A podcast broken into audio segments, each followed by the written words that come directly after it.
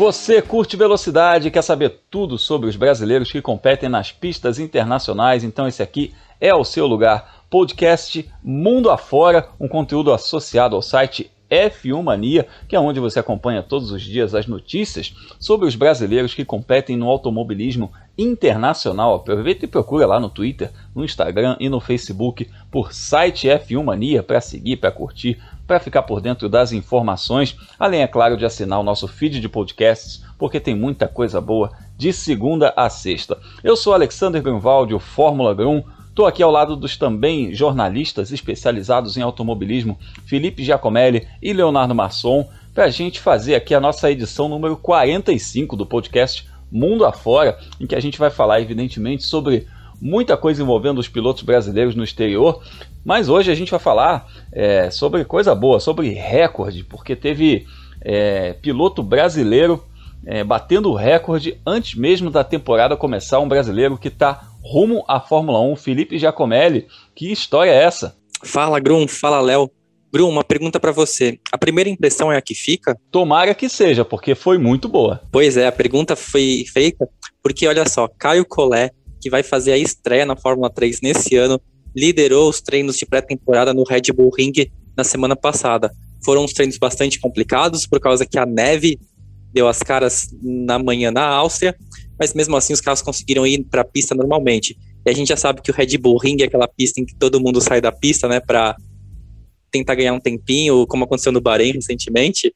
E ainda com a pista com neve, imagina, imagina só a doideira que ficou. Mas a gente vai falar um pouco mais como que foram os treinos na Áustria. Muito legal, brasileiros rumo à Fórmula 1 é um assunto que a gente está sempre de olho, evidentemente, a gente vai sempre falar sobre os brasileiros que competem nas categorias de acesso, afinal todo mundo sempre pergunta quando é que a gente vai ter de novo um brasileiro na Fórmula 1. Você ouvindo aqui o podcast Mundo Afora fica por dentro porque a gente fala muito sobre todos eles, inclusive no episódio anterior a gente falou sobre a superlicença, como é que funciona essa obtenção da superlicença, e aí a gente colocou um pouquinho, mapeou um pouquinho qual é a situação de cada brasileiro nessa corrida pela superlicença. Leonardo Masson, esse episódio número 45 do podcast Mundo Afora vai falar também sobre Fórmula E, porque vem aí mais uma rodada dupla. Ah, sim, Grum, mais uma rodada dupla. Primeiramente, alô Grum, alô Felipe, alô você que nos acompanha. Rodada dupla lá na cidade de Roma, cidade eterna, recebendo um EPRIX. E com os brasileiros participando, o Lucas de Graça e o Sérgio Sete Câmara. A gente vai falar um pouquinho deles já já. E é isso aí, Sérgio Sete Câmara que vem de um bom resultado na primeira rodada dupla também lá na Arábia Saudita. Mandou recado pra gente, assim como Caio Collet que também a gente mencionou nessa abertura do podcast, mandou uma mensagem para a gente. Então a gente vai falar sobre esses brasileiros que estão competindo no mundo afora e também de outros pilotos, falar de kart, falar do pessoal do Road to Indy. Aperta os cintos porque a gente está começando a viajar mundo afora.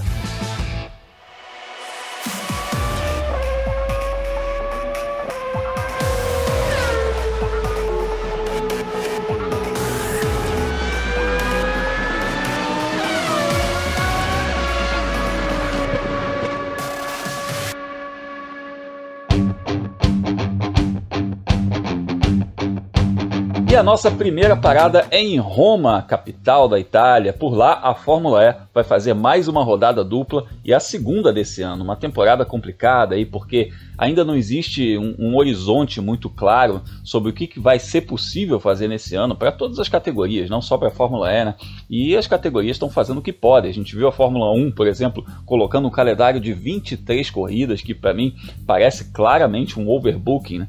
Estão fazendo aí é, mais datas para de repente conseguirem realizar 17, 18 provas. E a Fórmula E, que faz corridas tradicionalmente corridas em circuitos de rua, está sofrendo muito nesses tempos de pandemia, então ainda não existe uma confirmação sobre todo o calendário, toda a temporada, onde vão ser todas as corridas, quantas corridas vão ser, mas por enquanto a solução está sendo fazer rodadas duplas. A primeira rodada dupla aconteceu lá na Arábia Saudita e a gente conseguiu ver um bom desempenho do Sérgio Sete Câmara na segunda prova, conseguindo um quarto lugar, e agora vem uma rodada dupla em Roma Leonardo Masson, o que, que a gente pode esperar dessa rodada dupla em Roma? Tempos complicados para quem faz corridas de rua. Ah, para categorias que correm na rua, e é a situação da Fórmula E, né? Um campeonato que se caracteriza por provas entre circuitos urbanos.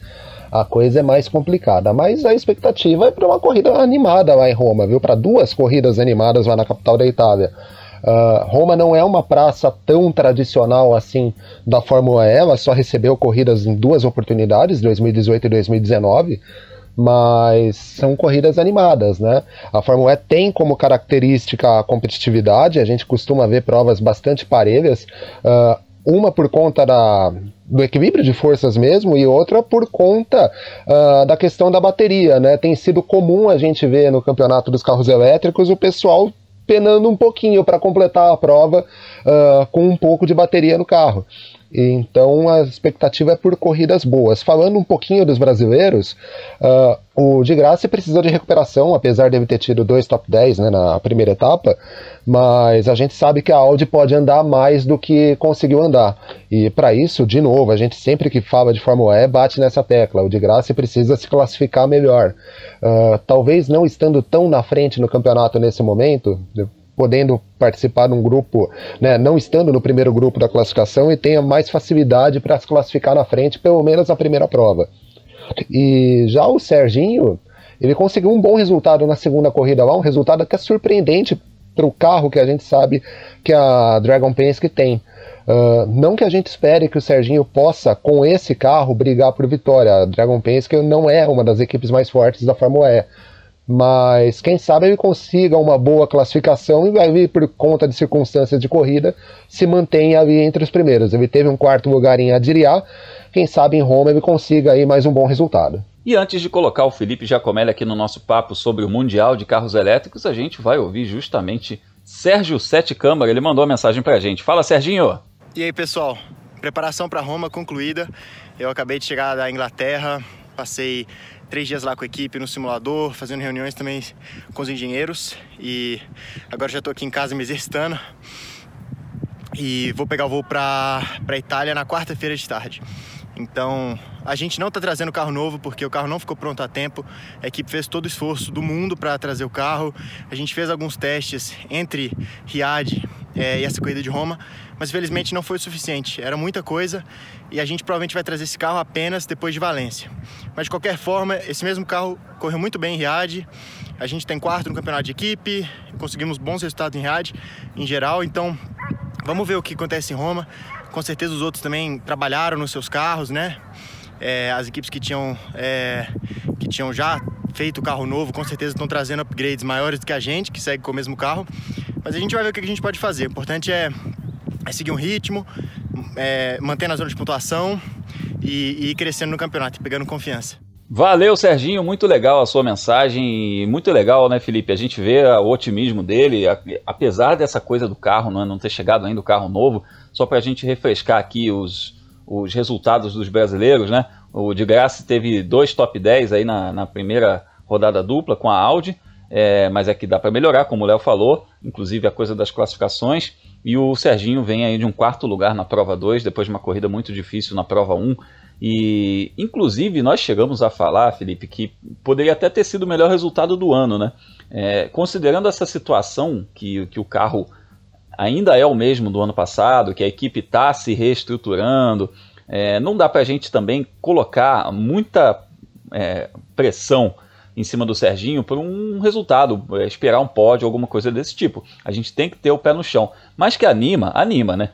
Ah, o Grum, de certa maneira, a gente até pode falar que esse é um carro o, que está indo correr agora na Itália, é um carro novo, porque o do ano passado é o mesmo carro, para falar a verdade, mas era tão ruim e a equipe não estava se encontrando, estavam batendo tanto a cabeça, que quando eles reforçaram a equipe para 2021, eles trouxeram muitos engenheiros e o objetivo primeiro era achar onde estavam os problemas operacionais no ano passado e a partir deles buscar é, umas pequenas melhoras que desse para marcar ponto.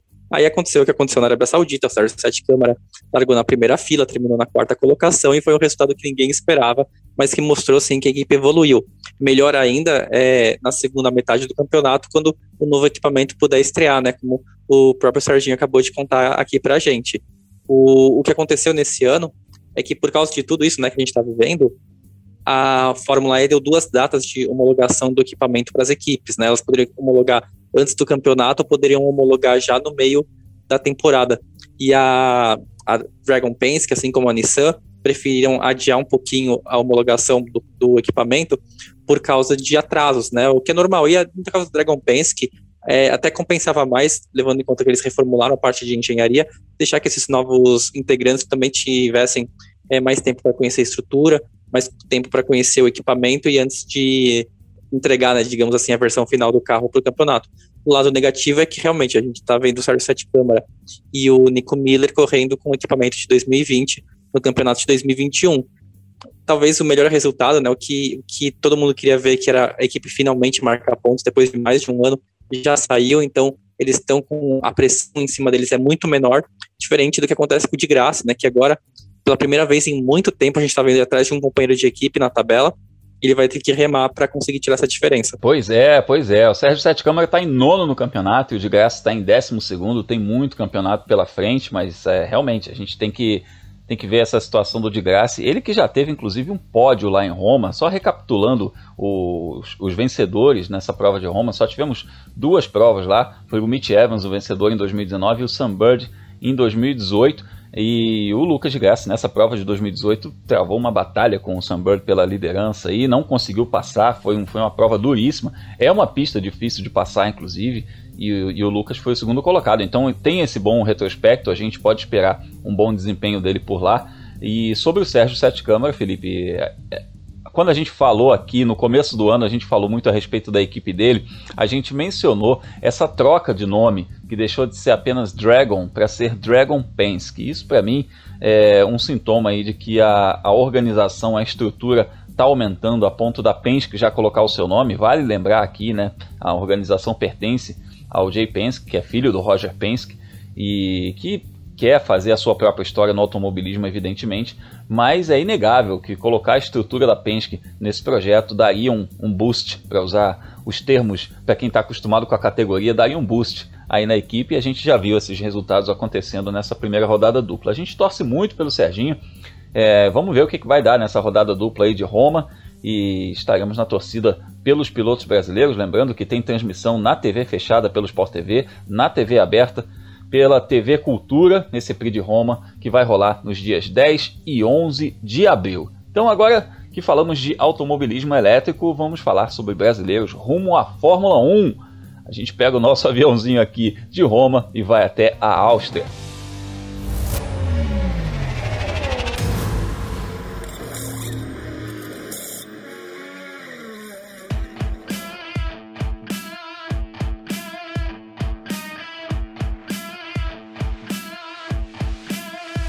Desembarcamos no Red Bull Ring, a pista da Áustria, a pista de Zeltweg para os mais antigos. Uh, alguns chamam ainda hoje de A1 Ring, que foi um nome que teve ali nos anos 90, mas que de uns bons anos para cá chama-se Red Bull Ring.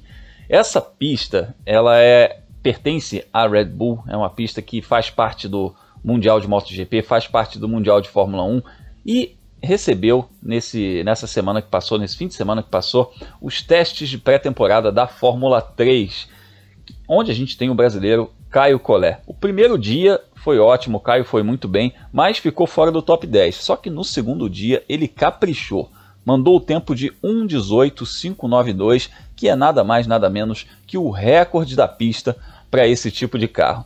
Então, antes da gente debater como foram esses testes de pré-temporada, ninguém melhor que o próprio Caio Collet para contar para a gente como é que foram esses dois dias. Fala, Caio! Fala, pessoal! É, acabei de chegar no hotel aqui, é, acabaram os, os, dois dias de testes, os primeiros testes da pré-temporada da Fórmula 3, é, que foram bem positivos. Acho que no geral dos dois dias a gente conseguiu é, evoluir bastante, principalmente é, minha adaptação com o carro acho que conseguiu ser bem rápida. É, eu consegui trabalhar muito bem com a equipe, com o engenheiro. Acho que a gente já começou com o pé direito, que é muito importante, principalmente nessa categoria, como você tem pouco tempo de treino, pouco tempo de adaptação. Acho que você se dá bem com o seu engenheiro e com, com o clima dentro da equipe é muito importante. Eu acho que a gente conseguiu começar com o pé direito, damos bastante volta, o que foi muito positivo. Consegui me adaptar bem com o carro e também no final a gente acabou sendo os mais rápidos, batendo o recorde da pista. Acho que é um algo a mais, mas realmente é, é só teste por enquanto. E o que a gente quer mesmo é fazer isso na classificação. Mas para fazer isso a gente tem que continuar trabalhando duro, é, dando o máximo de si. Acho que ainda é só teste, é só o começo. Ainda tem muita coisa por vir aí, então manter os nossos pés no chão e continuar trabalhando duro.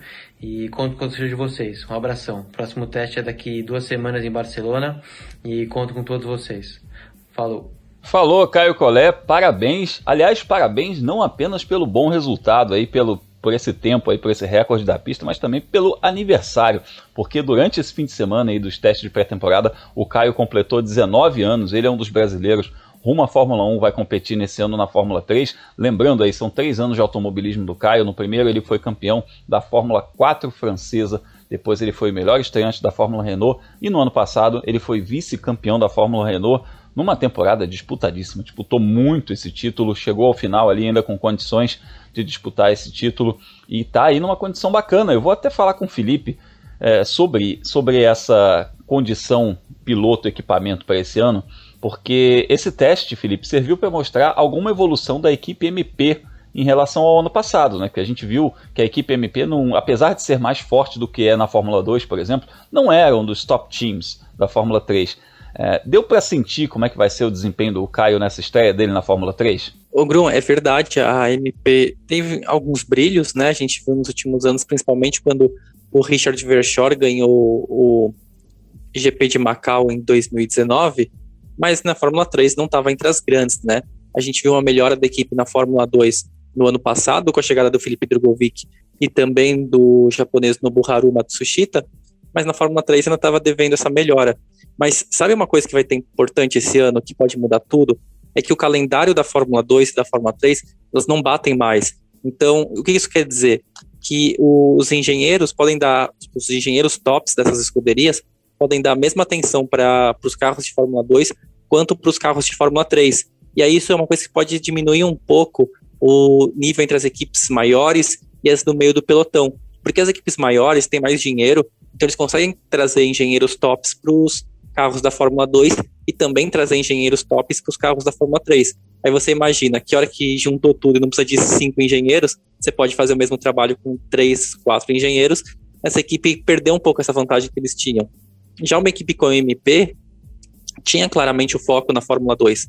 Agora que os engenheiros podem se dividir entre as duas categorias, sem impactar o trabalho em uma e na outra, o, a equipe que tinha contratado mais gente para ficar só em uma categoria vai poder aproveitar todo mundo nos dois, nos dois campeonatos. A gente viu no Bahrein. O mesmo Richard Verschoor, que acabei de falar dele, liderou boa parte da corrida longa no domingo, quase terminou a corrida no pódio, e a gente viu agora a MP brigando pelas primeiras colocações nos treinos no Red Bull Ring.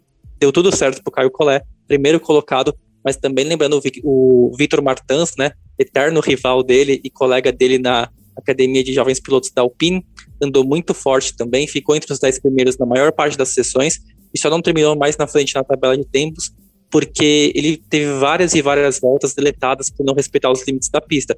Uma situação muito comum no Red Bull Ring, e a tendência é que quando a temporada começar a gente, e a Fórmula 3 chegar na Áustria, a gente vai ver isso no fim de semana acontecer de novo. Se der tudo certo, cai o Colé na frente, mas a gente vai ver muito tempo sendo deletado. É verdade, o inimigo mora ao lado, a gente tem que sempre lembrar disso. Eu vou até tocar nesse assunto com o Léo, só antes dar um, uma situada aqui no pessoal, que a gente falou dessa coisa de Fórmula 3 e Fórmula 2 não bater mais. Quem acompanha o podcast Mundo Afora já deve ter ouvido a gente falar sobre isso, mas só explicando que a partir desse ano, para contenção de custos, a FIA fez com que essas categorias tivessem menos datas, mais corridas em menos datas. Então, por exemplo, a Fórmula 2 vai continuar tendo 24 corridas na temporada, só que em vez de correr 11 datas com rodada dupla, vai correr 8 datas com rodada tripla. Então vai ter o mesmo número de corridas e tal, mas vai visitar menos pistas, menos praças. Então isso significa também que o piloto tem que se adaptar muito bem, porque um fim de semana com três provas na mesma pista, ele tem que estar tá razoavelmente bem ali para para conseguir bons pontos, né? Porque são três oportunidades de somar pontos e não mais duas.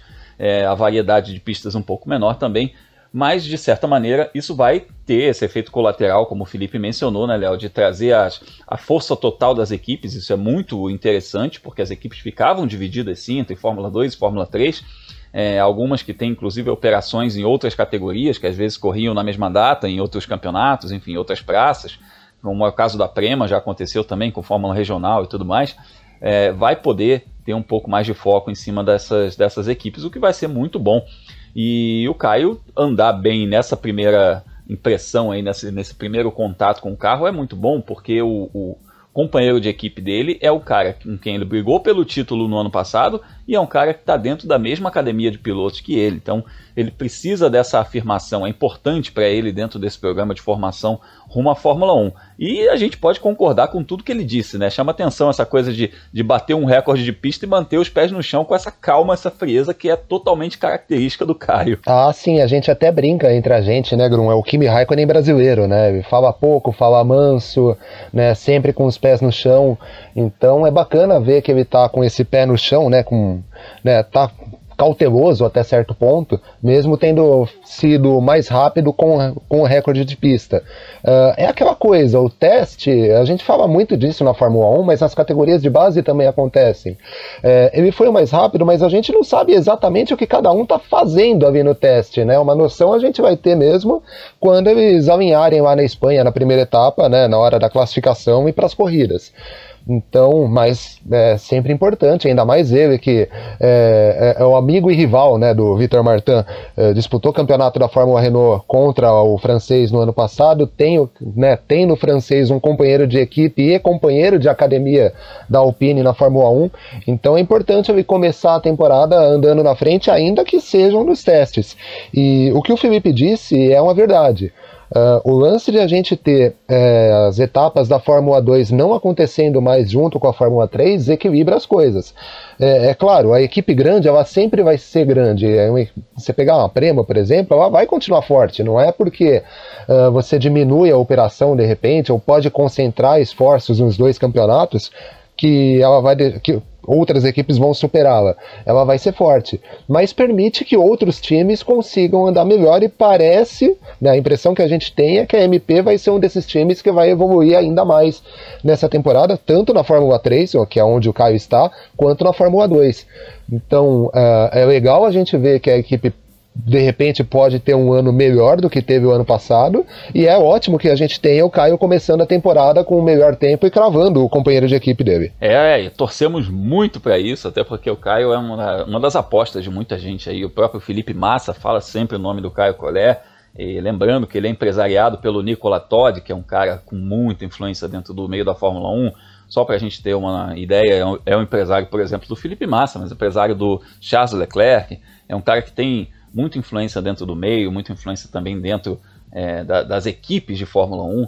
É, obviamente, né, tá transitando nesse mundo desde moleque, então ele, ele conhece muita gente. Não é importante que o Caio mostre bons resultados, e eu estou muito confiante para essa temporada, que é como a gente sempre fala aqui, né, título o título vir ou não é consequência de uma série de coisas, mas o importante é você mostrar serviço, é você estar competitivo, é você mostrar para as equipes, para os patrocinadores que você é um cara com, com o Championship Material, para usar um termo que o meu amigo Cássio Corte gosta muito. Então, é, o Caio tem essa pegada, ele já mostrou que ele, que ele briga por campeonato por onde ele passa, e isso é muito importante. Então, conforme o Caio falou, a gente lembra aí, a Fórmula 3 ainda vai realizar mais uma sessão de teste nesse mês, nos dias 21 e 22. A gente vai ficar de olho em tudo isso ficar de olho também nesse, nesse desempenho do Vitor Martin, porque não deixa de ser uma referência também, né? O cara que disputou um título com ele, que é o companheiro de equipe dele, tem um, um, equipamento igual, então vai ser um bom parâmetro e é excelente o Caio ter um parâmetro no, no, desse nível. Um cara que, aliás, está se mostrando nas redes sociais. Você que conversa com a gente aí nas redes sociais, é, pode seguir o cara que ele está respondendo a galera em português no Twitter. Tá muito engraçado, tá muito bacana ver aí. Já tá, já tá brother do Caio Colé, já tá falando português, tá muito bacana. Bom, falamos de Fórmula E, falamos de Fórmula 3. Vamos agora para nossa volta final.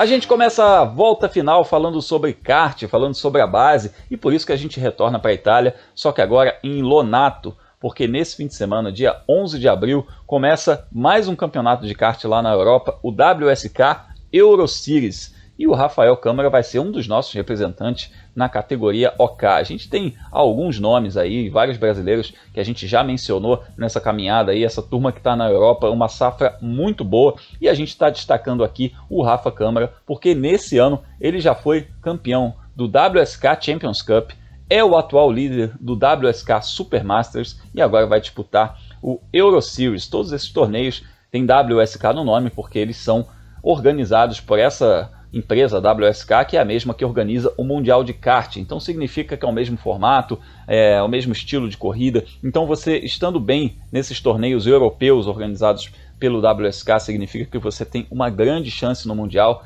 e a gente está torcendo muito pelo Rafa Câmara e pelos brasileiros que estão disputando esses torneios de base na Europa no kart. E por falar em base, a gente dá uma passada nos Estados Unidos porque teve teste da molecada do Road to Indy. São três categorias no Road to Indy que levam para a Fórmula Indy. A gente já explicou isso aqui, mas não custa lembrar. Começa pela USF 2000, vai para Indy Pro Series e depois a gente vai para Indy Lights. Então, começando pela USF 2000, temos um representante brasileiro que é o pernambucano Kiko Porto.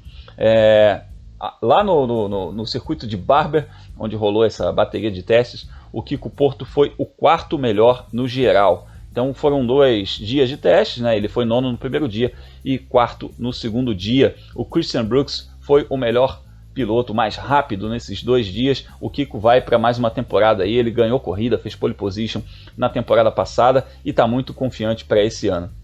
Também teve teste da Indy Pro lá em Barber. E na Indy Pro, o nosso representante é o Enzo Fittipaldi. Foi o terceiro mais rápido em um dos dias de testes. Eu vou até chamar o Leonardo Masson aqui para falar sobre isso. Léo, como é que foi esse sistema aí do Road to Indy? Como é que foi o Enzo Fittipaldi? Ah, sim, Grum. Foi o seguinte, tanto a Indy Pro quanto a USF 2000 tiveram cinco, cinco treinamentos entre o sábado e o domingo, né? Dois uh, no sábado e três no domingo. O Enzo foi o terceiro na última bateria de testes, né, no último treinamento do domingo, então no encerramento das atividades. Mas lá no, mas se a gente pegar o resultado geral, ele foi o 13 terceiro colocado no sábado, né, o dia que teve o Wyatt Brichasek como o piloto mais rápido, e no domingo ele foi o nono melhor, conseguiu ali ficar no top 10, uh, ah, não tão distante assim do tempo do Manuel Sulaiman, que foi o mais rápido, ele tomou três décimos desse desse piloto que foi o mais rápido. Então, ele está se adaptando ao carro ainda, né? A temporada, se tudo correr bem lá nos Estados Unidos, começa lá no Alabama mesmo, lá no circuito de Barber ainda nesse mês. E a gente espera que ele consiga se adaptar ao carro para ser competitivo aí durante o campeonato da Indy Pro 2000. E o que me chamou a atenção, Léo, você falou do tempo do Manuel Sulaiman, é, que foi o mais rápido, né? O tempo dele foi 1:16.8. Aí a gente vai ver o segundo mais rápido, que é o Christian Rasmussen, que é o campeão da USF 2000 do ano passado, 1:16.8. O terceiro colocado, o Keith Simpson, 1:16.8. Cara, tá muito parelho esse grid aí, então a gente é, vai dar bastante atenção a, esse, a essas categorias do Road to Indy ao longo de 2021, com toda certeza. E nas redes sociais também a gente vai falar bastante sobre isso, né, Léo? Ah, sim, Grum, vamos falar bastante, não só das categorias de base da Indy, mas das categorias de base da Fórmula 1, do Endurance, do Rally, do kart, por aí vai. E para me encontrar nas redes sociais, é só buscar por Leonardo Marçom no Instagram, no Facebook e também no Twitter. Lá a gente fala das categorias, eu falo do meu trabalho tanto no F1 Mania quanto na revista Racing e também com você, né, Grum, lá no Fórmula Grum. É, a gente conversa bastante. Então me segue lá, me adiciona lá que a gente conversa aí com vocês. É isso aí. A gente vai falar sobre os brasileiros no Road to Indy, lá no canal Fórmula 1 também. A gente vai fazer um guiazinho mais perto da etapa, da primeira etapa, que vai ser lá em Barber, para falar do Road to Indy, os brasileiros que estão no caminho para a Fórmula Indy e também dos brasileiros que já estão na Fórmula Indy em 2021. Felipe, para a gente encerrar, onde que a gente encontra todas essas informações a respeito dos brasileiros e o que, você destaca para o próximo fim de semana na sua agenda da velocidade? É, Grum, é isso mesmo, né? tem carro na pista, tem agenda da velocidade sendo publicada. Para você que já conhece a agenda da velocidade, hum, vou fazer uma rápida explicação. É o post que eu faço no meu site toda quinta-feira, tem os horários, os resultados e onde assistir as principais categorias do automobilismo mundial no fim de semana. É claro que nesse fim de semana agora, os principais destaques é a Fórmula E, né? Como a gente falou durante bastante tempo no episódio de hoje, mas também vai ter a abertura do Super GT lá no Japão, né? Com o João Paulo de Oliveira defendendo o título conquistado na divisão GT 300 no ano passado e os meninos do kart, né? Não só Rafael Câmara, mas também os, o Miguel Costa, o Matheus Ferreira, o Emerson Fittipaldi Júnior, o Ricardinho Grácia, o Heitor Dallagnol, e eu tô esquecendo alguém com certeza, é o Matheus Morgato, mas se eu esquecer de mais alguém, vocês me perdoem, mas vai estar todo mundo na agenda da velocidade. Para acessar, é só entrar no meu site, o World of Motorsport, ou pesquisar por Felipe Giacomelli no Twitter e no Instagram. Legal, é bom, é bom, tem muito nome legal. Então você abre lá a agenda da velocidade, porque não apenas você vê os resultados, mas você já decora os nomes, que são muitos nomes legais para você ficar de olho desde cedo, desde o kart. Molecada que está chegando está muito boa, nossa safra é ótima, então eu acredito que é uma questão de tempo para a gente ter novamente um brasileiro na Fórmula 1. É isso, então encontre a gente aí nas redes sociais, fala comigo, com o Léo, com o Felipe. Eu sou o Fórmula Grum, me procura lá no Twitter, me procura no Instagram para a gente trocar uma ideia, manda um direct para a gente conversar sobre os brasileiros que competem no automobilismo internacional. Aproveita para assinar aqui o nosso feed de podcasts e ficar ligado nos outros é, produtos da casa, o Full Gas com o Gabo Carvalho e o Gabriel Lima, falando semanalmente sobre a MotoGP, que já começou a sua temporada com corridas sensacionais. E de segunda a sexta, Gabriel, Gavinelli e Carlos Garcia trazem o F1 Mania em ponto com o noticiário do mundo da velocidade. Na próxima semana a gente se encontra novamente por aqui para falar dos resultados da Fórmula E, do Super GT e também brasileiros rumo à Fórmula 1 aqui no nosso podcast Mundo Afora. Forte abraço e até a próxima.